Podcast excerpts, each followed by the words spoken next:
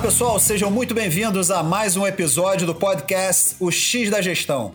O podcast que vai direto ao ponto e que traz conhecimentos práticos para te ajudar a transformar a gestão da sua empresa. Eu sou Otávio Millier, CEO e fundador da Xtree. Hoje vamos falar como desenvolver novos produtos, em especial produtos digitais, aumentando significativamente as suas chances de sucesso. Bom, né? Esse é um tema que certamente está na pauta de muita gente por aí. E o nosso convidado de hoje é o Bernardo Luna.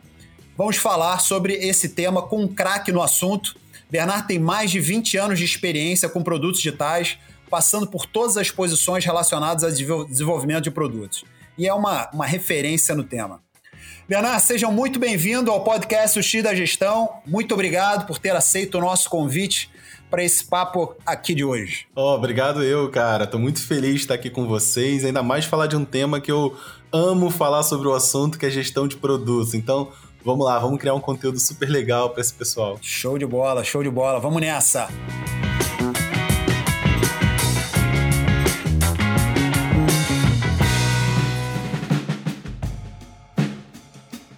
Renan, começa contando pra gente, por favor, um pouco da sua história como que você decidiu entrar nesse meio de, de desenvolvimento de produtos. Bom, eu gosto de falar que eu comecei todas as áreas da minha carreira antes delas existirem, porque eu comecei a mexer com computador quando o computador ainda era muito raro aqui no, no Brasil. Eu comecei a mexer com internet quando a internet ainda era muito rara aqui no Brasil, porque meu tio trabalhava com tecnologia e meu avô sempre foi um entusiasta, então eu tive esse, esse privilégio, né, de poder trabalhar tudo muito antes eu comecei a fazer site, por exemplo, em 97, 98. E, e, então, assim, tudo antes de começar a ganhar nomes, né? Eu falo que eu fui desenvolvedor antes de ter o nome front-end engineer. Eu fui designer antes de ter o, o nome designer. Eu fui product manager antes de ter o nome product manager. Então foi legal porque eu atuei muito na vanguarda, vamos dizer assim. Então, realmente eu fui muito privilegiado. Então, sempre atuei com fazendo produtos, trabalhando com projetos também para agências fora do país, quando eu nem sabia inglês.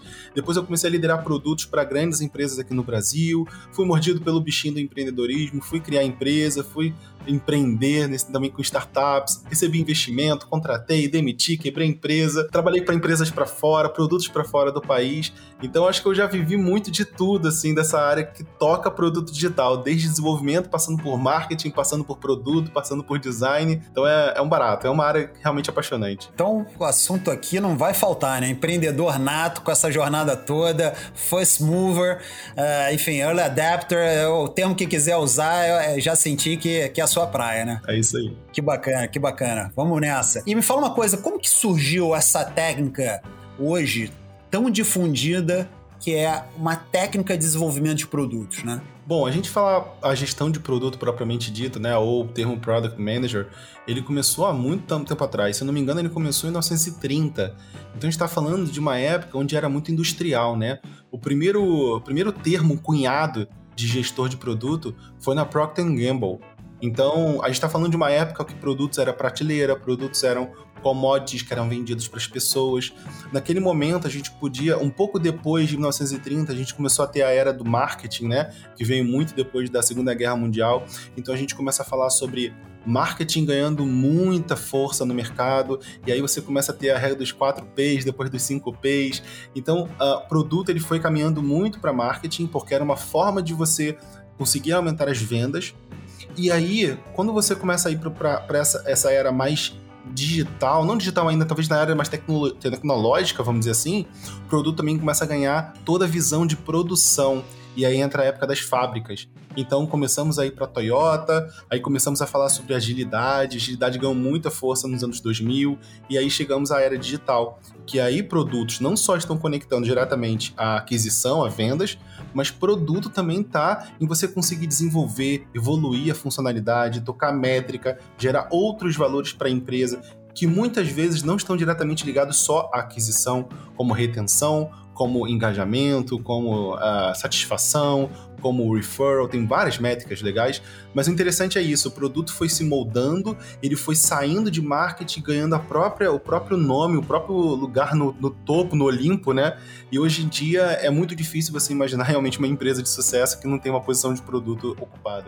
Bacana. E agora, só para a gente migrar um pouquinho desse mundo físico para o mundo digital, tecnológico, como você falou, de desenvolvimento de um novo produto. Quando a gente fala de desenvolver um novo produto, é uma coisa bastante ampla, né? Você tem milhões de ah, alternativas de desenvolvimento de, de, novos produtos, etc., diferentes marcas, é, diferentes empresas, etc. Mas quando a gente fala de product development, né, desenvolvimento de produto, e, e a técnica relacionada a isso, o que isso constitui de fato? Ou seja, qual é o objetivo ao se usar uma técnica estruturada de desenvolvimento de um novo produto? O, o termo desenvolvimento, muitas vezes a gente acaba pensando como programação, como, como engenharia. Mas na verdade, a gente pode fazer o paralelo com o desenvolvimento humano. Nada mais é do que você construir, criar e evoluir essa coisa. O desenvolvimento do produto, a gente pode quebrar em duas microetapas. A etapa de discovery, que é a etapa de você descobrir algo, a etapa de você mitigar riscos, a etapa de você gerar mais confiança e clareza para aquilo que você precisa produzir, e a etapa de delivery, que é a etapa de entregar. Se a gente pensar isso como se fosse uma montanha, a gente pode usar outros nomes, como é, é, upstream e downstream. Então, upstream é você subir uma montanha, você está vivendo um mundo de incertezas. Você vai um pouco mais devagar, vai tentando mapear o terreno até você chegar no topo. Quando você chegar no topo, agora você vai ganhar mais velocidade, porque agora é a descida da montanha, é o downstream. Então, a gente entende muito que discovery é uma etapa de descoberta, uma etapa de subir a montanha, e a gente coloca o delivery como uma etapa de programação, desenvolvimento mesmo daquilo que já está escopado, já está pesquisado, já tem evidência, já tem clareza, já tiveram muitas reuniões de alinhamento, onde agora é realmente produzir aquilo ali para ser lançado para o mercado. Excelente, eu vou explorar um pouquinho, isso é um ponto super, super relevante, a gente separar essa questão do discovery, do delivery e, e aonde que as empresas começam normalmente, por onde as empresas começam e por onde elas deveriam começar, né? Eu acho que é, é um tema legal para a gente explorar aí já já. Agora, eu fazer uma pergunta: essa parte de desenvolvimento de produtos e a lógica de descoberta e a lógica de entrega, ou seja, toda essa metodologia que, enfim, a gente sabe que tem papas aí no, no mundo, né? Martin Kagan, é, é, enfim, vários outros, Bob Dorff e etc., uh, Steve Blank e tal. É, isso é só para produtos digitais ou quando a gente está falando de product development, desenvolvimento de produtos e tal, a gente, enfim, é, se refere aqui de uma maneira mais ampla? É, realmente não é. Ele foi muito famoso por conta de produtos digitais, mas ele pode ser usado em qualquer termo. É claro que a área de, de produto como tecnologia ficou muito, muito em voga, né? Ficou muito falada por conta de, de, de você falar do Steve Blank, né? Que foi o nome até que você mencionou. Steve Blank, ele começou a criar conteúdos específicos sobre startups. E startups são empresas de base tecnológica. Então é claro que quando a gente fala de produtos, né? A gente acaba tocando muito mais produtos que são mais tecnológicos. Com hoje, com toda essa questão de omnichannel, de você ter vários, a unificação de de vários canais para você entregar uma experiência híbrida, uma, uma experiência holística, vamos dizer assim, para as pessoas, embora esses termos são, são muito formais, assim, mas é uma forma legal de falar. você entregar essa experiência 360, você acaba juntando muitos canais. Esses canais vêm canal digital sempre. Ah, poderia usar um Product Manager para poder criar um trator? Poderia, é claro que poderia. Você fatiaria esse trator, pensaria no, na entrega, pensaria nos riscos.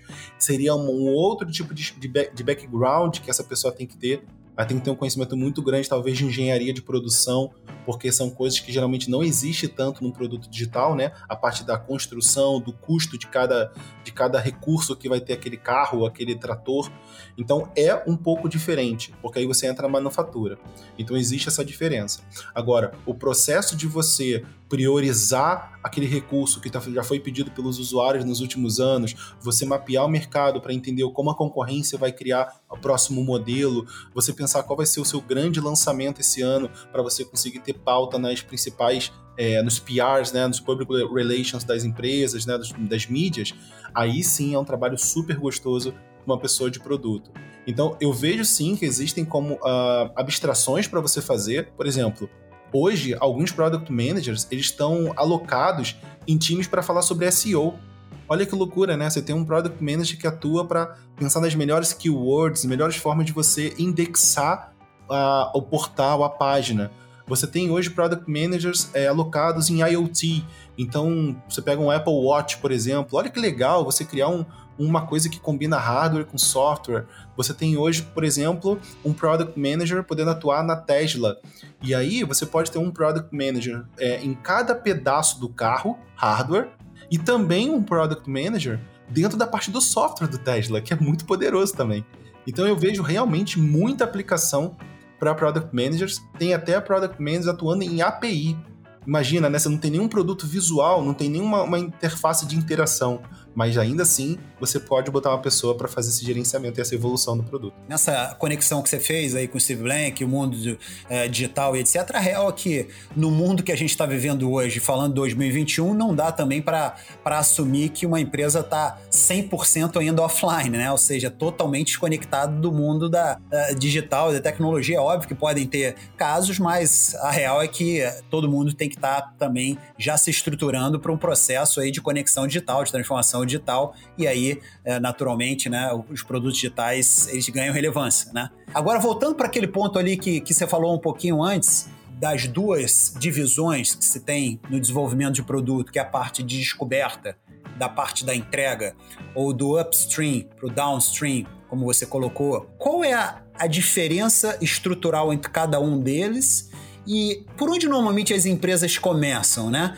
Ou seja, pela descoberta as empresas, você tem visto que as empresas investem tempo nessa descoberta para depois lançar o produto, ou elas acabam uh, decidindo o que fazer e vão para a entrega? Como, na sua experiência de 20 anos na estrada, como é que você vê isso funcionando na vida real? Olha, esse tema ele é muito grande. Eu vou tentar se que, que fatiar em algumas, algumas parcelas para ficar mais fácil a explicação. Primeira coisa é a conceituação de qual é a maturidade da empresa. Se a gente está falando que a empresa está criando um novo produto, ela nem é uma empresa, né? Ela é uma wannabe, né? Ela quer se tornar uma empresa, ela ainda é uma startup. Se ela é uma startup e ela não tem um produto ainda, ela nem focaria em product discovery, ela estaria focando em customer discovery. Aí é Steve Blank puro. Steve Blank tem aquele livro Four Steps to Epiphany, que é exatamente você ter as quatro etapas do Customer Development. As, as quatro etapas do Customer Development, que development seria, significa desenvolvimento do cliente, você está desenvolvendo um cliente para o seu produto, para o seu serviço. Isso é bem legal. Então, dessas quatro etapas, você tem Customer Discovery, você tem Customer Validation. Essas são as duas etapas principais da etapa de busca, da etapa de é, aprendizado tá? Então vamos lá. Se a gente está criando um produto do zero, o que você tem que focar primeiro é você seguir todo o roteiro do Steve Blank. Então você vai trabalhar em cima de descobrir quem é o seu cliente e depois descobrir, é, descobrir as dores do seu cliente, quem é o mercado, qual cliente que você quer atuar, né? fazer as suas suposições e depois vem a etapa de Customer Validation. Você vai fazer o quê? Validar se a solução que você está criando atende, tem match com as dores do seu usuário. Esse processo ele dura bastante e ele só acaba quando a gente atinge o famoso Product Market Fit, que a gente fala bastante sobre isso. O Product Market Fit, ou PMF, é exatamente quando você conseguiu dar um match entre a sua solução e as dores do seu usuário. Aí você, você vai para a próxima etapa, que é exatamente começar a fazer o crescimento, e depois do crescimento você montar realmente a sua empresa. Então, essa, essa é a ideia de quando você está é, iniciando um novo produto. Agora, se esse produto já existe, você não vai fazer um Customer Development, você vai fazer um Product Discover, que é o quê? Qual é a próxima funcionalidade que eu vou implementar? Qual é a próxima feature do meu produto? Qual é o próximo passo do meu produto? Aí sim, não é mais Customer Discovery porque você já sabe quem é o seu cliente, ele já existe. Você vai descobrir o que é o melhor para o seu próximo passo do seu produto. E aí, aí agora, agora que eu já, já diferencio as duas coisas, dá pra gente poder explicar melhor como funciona e como as empresas estão. O Discover, seja do customer, seja do product, ele vem para mitigar riscos. Ele vem para você não lançar uma coisa que ninguém está usando ou você não lançar um produto que ninguém quer. Né, que é um dos motivos, é o principal motivo das empresas morrerem, né? Não tem mercado. Então o Discover, ele vem com uma redução de risco. Ah, eu preciso ter Discover? Não. Se você quiser jogar dinheiro fora e assumir grandes riscos, vá em frente. Agora, não é saudável, né? Não é recomendável, né? Então, por isso a minha recomendação é rode Discovers para você reduzir as incertezas. Muitas empresas me perguntam, Bernard, eu preciso rodar Discovery para tudo? Não. Tarefas que você já tem um alto nível de evidência e você já tem um alto nível de certeza, você já pode jogar direto para delivery, você não precisa passar por discover. E até para por questão de racionamento de custo, né? Senão a feature, a funcionalidade fica muito cara. Então, esse é, é o segredo. As empresas hoje começam como? A maioria das empresas ainda tem a cultura de só focar em delivery. Ela só foca em agilidade e desenvolvimento. Então a gente vive, muitas empresas ainda têm a cultura opinativa, né? De falar, nossa, é, ó, o CEO, a CEO falou, ó, constrói isso, aí todo mundo constrói. Ah, competidor lançou a funcionalidade A, a gente precisa replicar. E aí o produto ele é muito reativo. Esse produto ele não tem muitos graus de inovação, não tem o H2 ou H3. Ele só funciona ali naquela evolução bem incremental, bem lenta, sabe, bem atrasada do mercado, né? Uh, aí as pessoas perguntam sempre também para mim, por onde eu deveria começar? Eu, eu faço discover ou eu faço deliver? E a resposta é muito simples. Os dois. Você vai usar uma técnica chamada dual track. É como se você tivesse uma pista rodando discover e outra pista rodando delivery. Não são as mesmas pessoas que fazem as duas tarefas. Delivery é uma etapa de, de desenvolvimento. Então o time de engenharia vai estar 80% focado ali. Já a etapa de discover é muito mais Product Managers e Designers. E você está 80% no Discover. Então, basicamente, a racionalidade é essa. O ratio é Product Manager ficar 80% no Discover e 20% no Deliver engenheiros ficarem 20% no Discovery, porque eles também têm que participar, rodar POC, ouvir o próprio usuário ajuda muito na hora que eles forem desenvolver as funcionalidades, gera mais confiança para o time, mais segurança psicológica também, né, mais pertencimento, e 80% no delivery, porque alguém tem que entregar aquilo que foi planejado. Então é isso que eu recomendo para as empresas, é focar em dual track para você ter o discovery e ter o delivery no mesmo momento. Perfeito. E, e pela sua experiência, o que, que você vê aí de maior erro que as empresas cometem, os, os líderes das empresas cometem quando decidem uh, lançar um novo produto? Para mim, o pior deles é você assumir que você sabe tudo sobre o produto. Você assumir que você sabe tudo do mercado, você assumir que a gente chama de IPO, né? Que é a pessoa que é a melhor paga na empresa ou que tem maior poder, ela acaba tomando decisões top-down o tempo todo. Com isso, você tolhe totalmente a capacidade criativa do seu time. E seu time realmente ele fica sem, é, com um risco zero de, de, falha, né? E como o time não pode falhar, o time acaba não, toma, não toma decisões ousadas, logo não existe criatividade, não existe inovação, não existe espaço de crescimento, não existe zona de desconforto, só existe realmente é, uma fábrica, onde uma pessoa fala o que tem que ser feito e a fábrica é, produz. Essa cultura opinativa, para mim, é um dos maiores desafios de uma empresa, tá? A gente fala que a cultura de produto começa quando a gente começa a combater a cultura, eu chamo do culto do achismo, é, é o termo que eu criei para isso.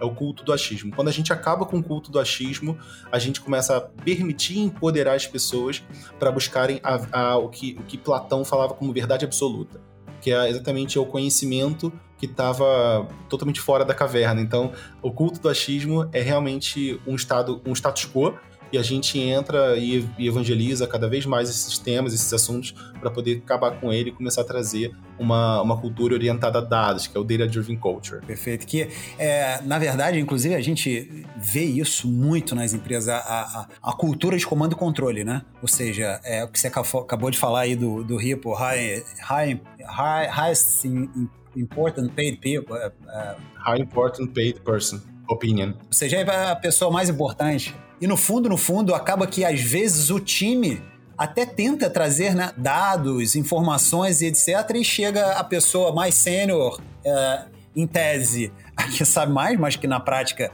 não necessariamente, né? E, e toma decisão. Isso acaba desencorajando também, né? A busca de, de informações novas, de desenvolvimento, descoberta, etc. Então, como você colocou aí, é uma questão realmente cultural, né? Sair do comando controle e passar a ser uma organização mais direcionada por dados, né? Que, que é algo que hoje, é, no mundo digital, inclusive, é um motor aí de crescimento e de sucesso para muitas empresas, né? Essa é a grande diferença, esse é o pulo do gato. Se a gente pegar desde 2001, quando foi criado o Manifesto Ágil, o foco de produto, de projeto, era totalmente em eficiência aumentar a eficiência, aumentar a eficiência, entregar mais com menos. Esse era o foco de todas as empresas, principalmente as de tecnologia. Porém, aí aquela velha máxima, né? Nenhum carro você consegue ter 100% de eficiência. Se você usar 100% de um carro, ele vai quebrar em menos de uma hora. Nenhum carro você consegue botar o pé no pedal e segurar durante muito tempo, porque o carro não vai aguentar, ele vai, vai esquentar, ele vai morrer antes. Por que o ser humano chegaria a 100% de eficiência? Porque a gente tem essa briga desenfreada de tentar tirar o máximo de eficiência, o máximo de suor de uma pessoa. Essa discussão, ela começou a ser muito feita lá no começo dos anos 2000, depois que a agilidade ganhou um grande nome, e a gente começa a falar, mas o fato de eu estar entregando mais não quer dizer que eu estou atingindo melhores resultados. E aí começou a desassociar eficiência de eficácia. Esse momento, a gestão de produto foi, foi revivida. Ela ganhou uma nova alcunha, ela ganhou um novo poder, uma nova responsabilidade, que é Product Managers focam em eficácia. E você só pode garantir eficácia se você gera autonomia para o seu time. Aí entra o que a gente conversou agora. Você nunca vai conseguir fazer garantir uma eficácia se você tem top-down decisions, né? Se você tem culto, um culto do achismo, onde todo mundo tem uma ideia e consegue colocar em produção. Aí você não consegue rodar pesquisa, você não consegue gerar, gerar hipóteses, você não consegue fazer experimentos, você fica 100% numa fábrica de, de construção de carro. E é isso que a gente tem que combater é que a gente possa ter planejamento, tenha pesquisas, porque já está comprovado que o resultado que é gerado para empresas chega a ser exponencial, porque toda vez que você roda uma hipótese, você tem um sim ou não. Então, falhando ou não falhando, você está sempre gerando conhecimento para a empresa e esse conhecimento vai se estendendo de forma exponencial.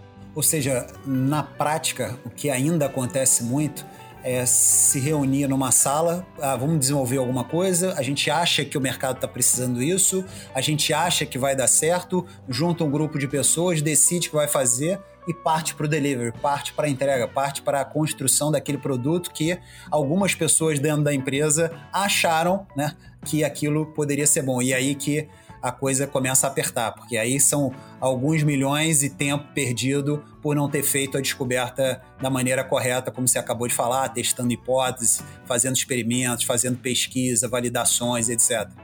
É por aí, né? É exatamente isso. Aí você ganha uma fábrica onde você tem um monte de programadores lá sentados fazendo seu devido trabalho, como se estivesse montando um carro, e você pega a pessoa de produto que você contratou, que deveria te ajudar a chegar a resultados, e ela fica lá com um jaleco segurando uma prancheta com um lápis ou dando chicotada nos outros. Ou seja, você vai para uma cultura bem antiga, né? Onde você tira a capacidade intelectual do time e você joga que você é o detentor de todo o conhecimento da sua empresa e o resto das pessoas é um famoso workforce, que é uma palavra tipo horrível, é a força de trabalho, é a força motriz, é a máquina da indústria. E isso é uma coisa que a gente tem que combater para acabar, realmente, para poder gerar mais valor para a empresa. E você uh, poderia trazer aqui, Bernard, certamente milhões de, de, de, informações disso que eu vou perguntar aqui agora, mas uh, como que isso também pode se conectar com, com métricas, né? com coisas palpáveis, que as lideranças da empresa elas passem a olhar para aquilo e falar, ok, agora eu estou convencido. Né? É, ou seja, sair também do achismo do time de discovery, do, da, da, da, turma que está fazendo essa pesquisa, essas validações, etc. Mas, como você falou há pouco, passar a se orientar por dados. Ou seja, hoje, dentro da lógica de desenvolvimento de produtos, é possível associar métricas específicas para respaldar essas decisões?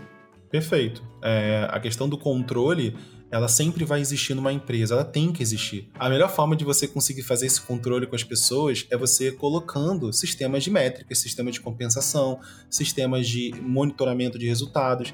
Então, é isso que a gente coloca como resultados de controle. Então, a primeira coisa que, na minha opinião, uma empresa que quer chegar na high performance de, de entrega deveria fazer é discutir qual é o objetivo dela do ano. Então, qual é o seu objetivo do ano? A gente chama isso de business outcomes, né? Quais são os resultados desejados para aquele ano? Quais os resultados você quer atingir esse ano? Isso não tem a ver com produtos, tem a ver com toda a empresa, de operações a marketing passando por RH, por exemplo. Uh, produto, ele tem que fazer a mesma pergunta, só que a pergunta dele é: qual o nosso objetivo como produto para a gente poder contribuir para a empresa poder chegar a esse número. E aí, nessa pergunta super poderosa, a gente constrói uma coisa que a gente pode chamar de métrica focal. É a métrica mais importante para a empresa direcionar o objetivo dela naquele ano. Muita gente também conhece o termo métrica focal, ou Focus Metric, como North Star Metric, que é a métrica da estrela do norte. Essa métrica é um guia, ela é o guia para todo mundo saber que atingiu. Então, por exemplo, se você tem o Airbnb, ele é cheio de acionistas. com certeza esses acionistas colocam uma pressão gigantesca para se bater um número de faturamento no final daquele ano, não só de faturamento, mas de EBITDA, né? Então, com certeza eles fazem isso. O produto tem que se perguntar: como eu contribuo para poder chegar nesse número? E aí você pergunta, ok, mas qual é o seu foco? Por que vocês existem? Bom, o Airbnb ele existe para o quê? Para entregar uma experiência de um local para moradia para um, um usuário. E ele precisa também compartilhar esse dinheiro com o host, né? Então a North Star Metric do, do Airbnb ela é noites reservadas. Porque a partir do momento que existe uma noite reservada, aquela empresa ela garante que ela está entregando a proposta de valor dela para o usuário que busca um quarto e também entrega a proposta de valor dela para o host. Então ela está cumprindo a missão dela na Terra. Ela está cumprindo o porquê dela existir. Só que nenhuma empresa existe só entregando a proposta de valor. Empresa é um negócio. Então você precisa colocar também nessa métrica a interseção é com a captura de valor. Como você captura o valor do usuário? Como você pega com a outra mão o dinheiro e coloca no seu bolso? Essa captura de valor, ela acontece através de um FII, né? Então você pega uma taxa, uma comissão, quando aquela noite é reservada. Então, Airbnb ele garante que no objetivo dele anual, sendo noites reservadas, ele está entregando proposta de valor e capturando. A métrica ela entra nesse momento, porque aí você vai definir no teu objetivo do ano quantas noites reservadas você precisa ter no final do ano. E aí você define depois quais são as estratégias que você vai escolher para conseguir chegar nesse resultado. Como toda estratégia é uma abstração, e essa parte é um tema que eu adoro, abstração e tangibilização, toda estratégia é uma, é uma abstração porque a estratégia, quando comunicada, ela tem que ser motivadora e engajadora. E você se usa da abstração para você motivar as pessoas e tocar no coração das pessoas, tocar no sistema límbico das pessoas, né? no sistema emocional das pessoas. Só que se também só ficar na abstração, você nunca vai saber se ela deu certo ou não. E aí você atribui métricas a essa, a essa estratégia para saber se essa estratégia deu certo ou não. Essas métricas de alto nível que ficam do lado da estratégia são chamadas de KPIs. Elas são indicadores-chave para identificar se a estratégia performou ou não performou. Então, a, a, métrica é esse momento. A empresa tem que chegar até, no mínimo, até esse momento. Porque ela garante que toda pesquisa que ela está fazendo, todas as mudanças, experimentações, tem que estar gerando causalidade nas KPIs. Senão a tua estratégia não vai acontecer e você não vai cumprir o objetivo do seu produto da tua métrica focal no final do ano e, pior, não vai contribuir com os business outcomes da sua empresa. Cara, já me convenceu que qualquer empresa hoje precisa de um bom gerente de produtos. A real é essa, né? Porque, enfim, diante de tudo aqui que a gente está conversando, quem não tiver essa posição e quiser ter uma gestão de alta performance, vai ser difícil. É, agora, vamos lá, para quem está nos ouvindo aqui, ok, pô, gostei, gostei, Tô convencido que o Delano me falou.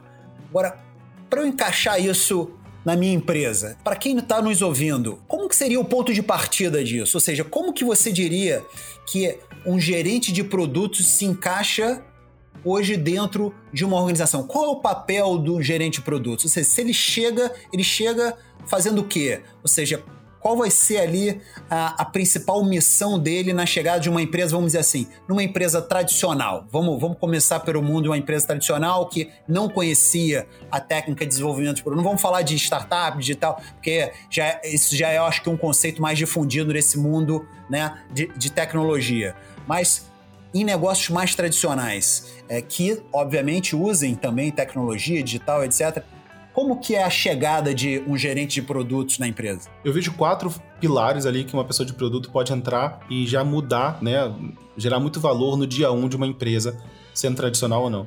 Primeira coisa é ela ser um papel de documentação. A maioria das empresas, elas perdem diariamente milhares de informações corporativas, de inteligência corporativa, porque não tem ninguém que seja o guardião ou a guardiã do conhecimento as pessoas respondem dúvidas, por exemplo, num, numa conversa privada no Slack ou em outros concorrentes, né? No Teams, por exemplo. Essa conversa que é feita no, no um a um, ela é morta. A empresa não ganhou nada com aquele conhecimento, ela não ganhou conhecimento nenhum. Então, a pessoa de produto ela tem uma grande missão de documentar tudo e gerar conhecimentos e inteligência corporativa para a empresa. Então, a, a partir do momento que essa pessoa entra, ela já entra com uma cultura de toda reunião tem que ter uma pauta, toda reunião tem que gerar uma ata, toda decisão tem que ser, o decision log tem que ser devidamente construído, toda decisão de um produto, de uma evolução tem que ser devidamente documentada, falhou ou não falhou tem que ser devidamente documentada, todo mês tem que fazer um relatório para os diretores ou para o board comunicando o que, que aconteceu naquele mês. Então, isso é o básico que ela tem que fazer. Essa documentação já gera um ótimo valor. Segunda coisa que é importante é rastreamento ou rastreabilidade. A rastreabilidade é importante para você saber para onde vocês estão indo, o que está dando certo ou o que não está dando certo. Essa seria a segunda coisa que uma pessoa de produto faria. Ela começaria a rastrear tudo, rastrear tudo que já foi lançado e, no mínimo, rastrear tudo que vai ser lançado a partir do dia que ela entra. Isso também gera uma grande inteligência corporativa, porque aí você sabe o que está funcionando, performando e aquilo que não está performando. Seja não está performando e precisa ser deixada de lado, ou seja o que não está performando e precisa de uma atenção para poder mudar os indicadores. Então essa seria o grande valor também que a pessoa entregaria. Terceira coisa seria a questão da busca pela eficácia você poder mapear mercado, entender mercado, pesquisar com os usuários, pesquisar concorrentes, ouvir os stakeholders, ouvir o time de suporte, ouvir o time de CS, por acaso, ouvir o time de tecnologia, ouvir o time de design, ouvir o time de marketing, ouvir talvez financeiro. Uma pessoa de produto, ela tem que, ela é uma cola. Ela não existe sozinha. Ela, ela existe aquela coisa que eu tenho que tomar decisão sozinho, mas não quer dizer que eu faço isso dentro de uma bolha para eu tomar essa decisão, eu preciso conversar e tocar o máximo de pessoas possível. Né? Então, esse é o trabalho também de uma pessoa de produto, é ser essa cola de pesquisa, de entendimento para você garantir a eficácia no produto. E a última coisa que eu diria também para a pessoa de produto é ela ser a referência, ela ser o farol que está ali com todo o conhecimento que toca produto. Mesmo que ela não precisa saber tudo de cabeça, mas quem tiver alguma dúvida vai buscá-la ou vai levar um problema para ela e ela vai ser aquela pessoa que vai bater no peito e falar: não sei responder agora, mas eu vou buscar a sua informação e eu vou te voltar. Então, a partir do momento que você tem uma pessoa para ser a capitã do produto, nossa, você gera muito mais confiança para o resto do time, para o resto da empresa, porque todo mundo passa a ver que agora tem uma pessoa que está 100% né, focado em evoluir o produto. E isso é muito valioso para a empresa a médio e longo prazo. Então, esses quatro pilares que eu acredito que já gera um valor imensurável para uma empresa tradicional. E você considera que essa é uma, é uma posição é, ou uma técnica ou uma metodologia que é nova ou, ou que, enfim, está começando a ganhar força? Ou é algo que, dentro das empresas mais desenvolvidas em termos de gestão, em alta performance, no mundo, isso já, já é algo que, enfim, já está extremamente fundido? Em que estágio, assim, está essa, essa posição de um, um, um product manager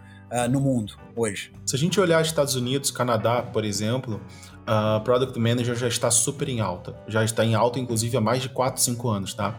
Você tem aí, nos últimos três anos, foram, foi uma das, das duas profissões que mais cresceram em salário né? Então é, é, é, gigantesco você ver o que está acontecendo com essa área que está crescendo junto com Data Science, por exemplo. Também são uma área também que está crescendo muito. Só que a diferença é que Data Science é uma área que está sendo falada nos últimos 3, 4 anos.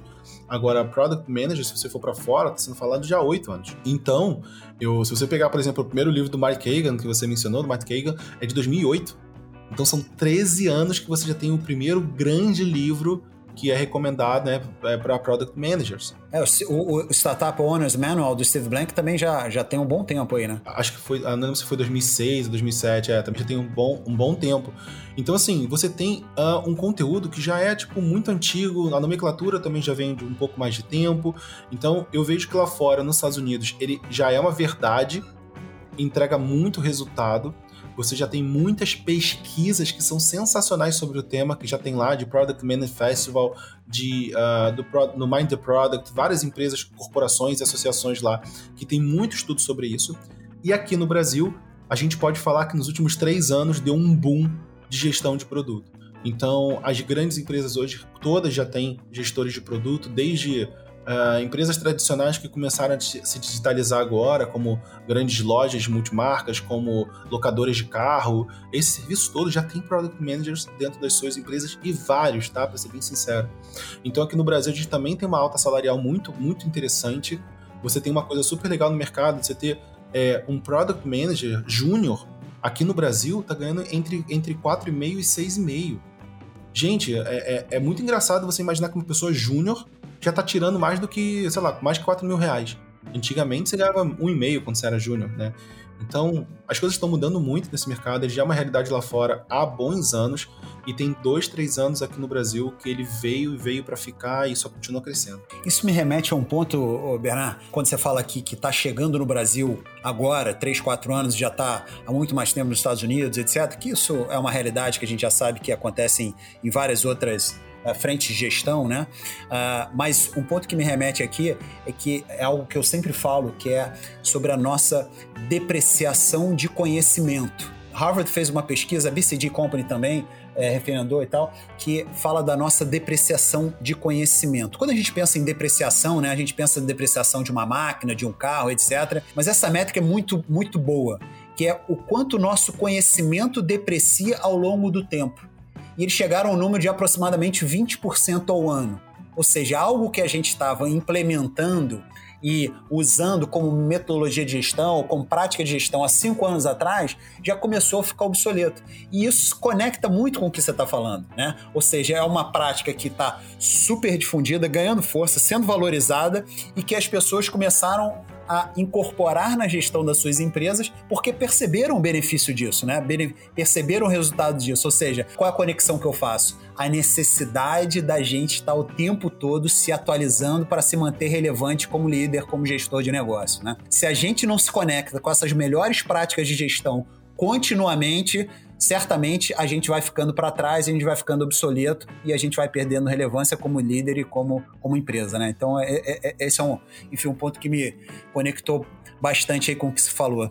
Agora, é, é, fala, fala. Tem uma coisa super legal sobre isso, que é é, eu, eu, converso muito com product managers sobre como eles conseguem levar esse conhecimento mais atualizado, mais moderno, mais validado para as próprias empresas, né? E para a carreira deles também. E eu falo duas coisas que eu, eu acho muito interessante das pessoas pensarem, não importa o, se ela é de produtos, se não é de produtos, se é executivo, se é gestor ou gestora, não importa.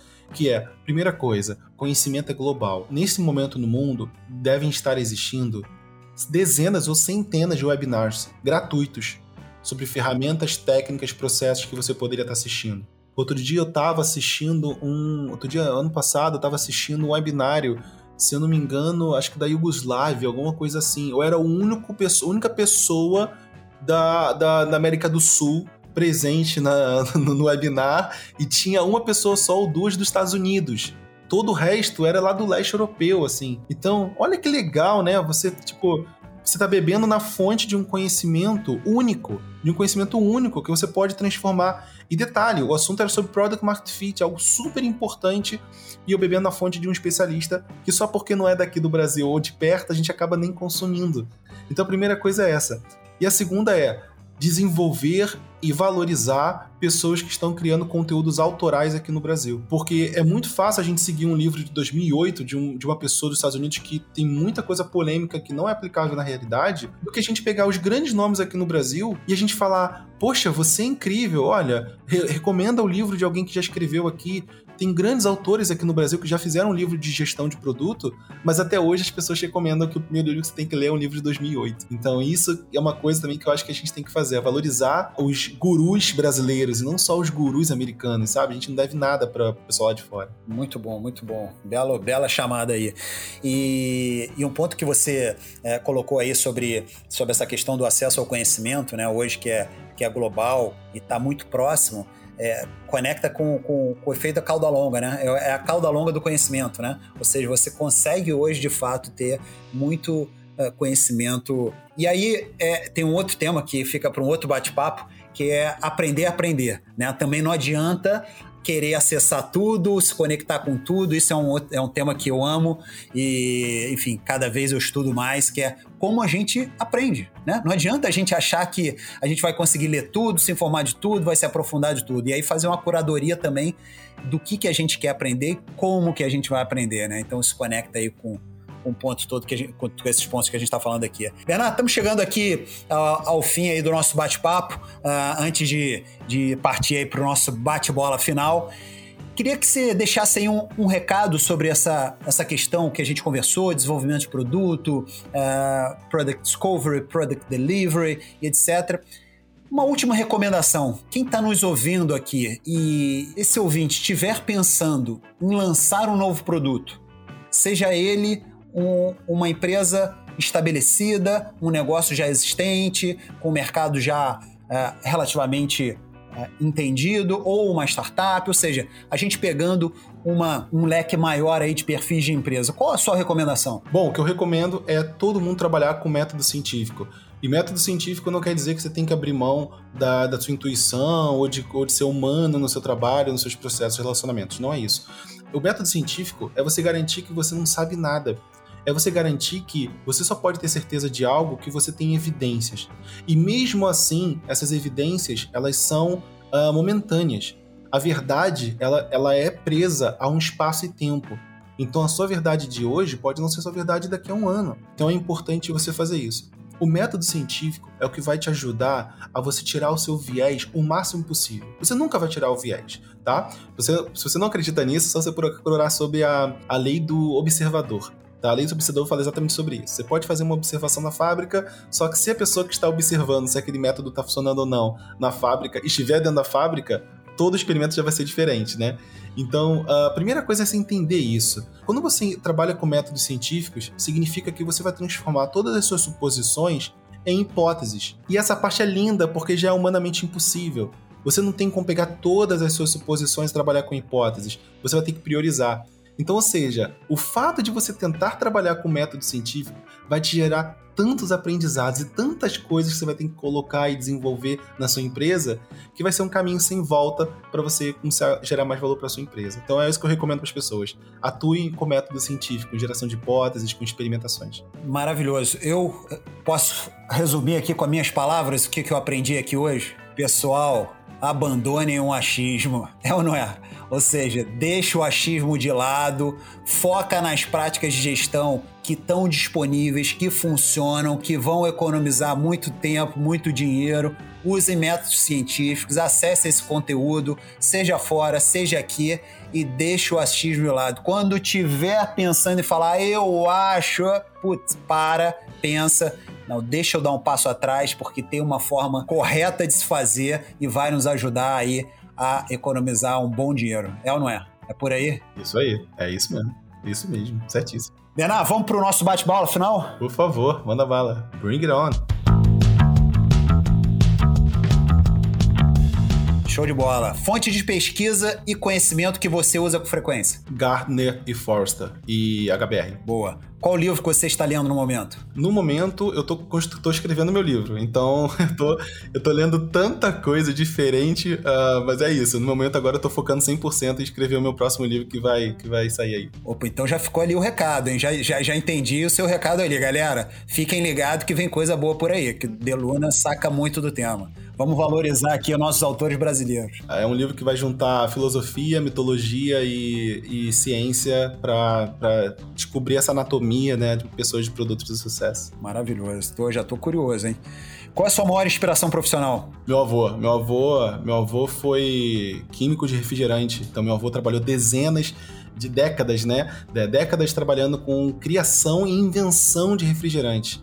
Então, olha você ter essa inspiração dentro de casa, chegar e falar: nossa, inventei refrigerante de banana, inventei refrigerante de catuaba, inventei refrigerante de pitanga. Meu avô era essa pessoa e isso foi muito legal. Meu avô viajou o mundo todo.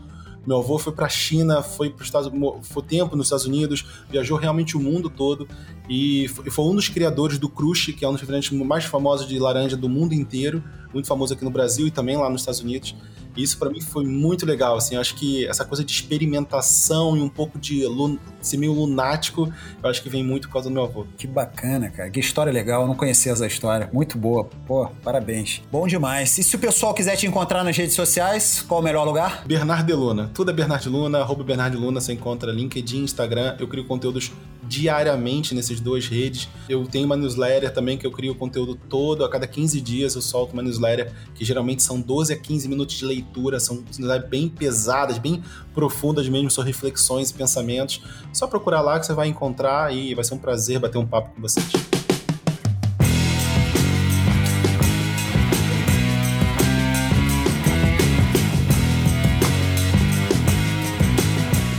Cara, muitíssimo obrigado pela conversa super rica. Pô, um conteúdo super relevante. Obrigado pelas dicas também, né? Você deu várias dicas práticas de como nossos ouvintes podem começar a endereçar esse tema dentro das suas empresas.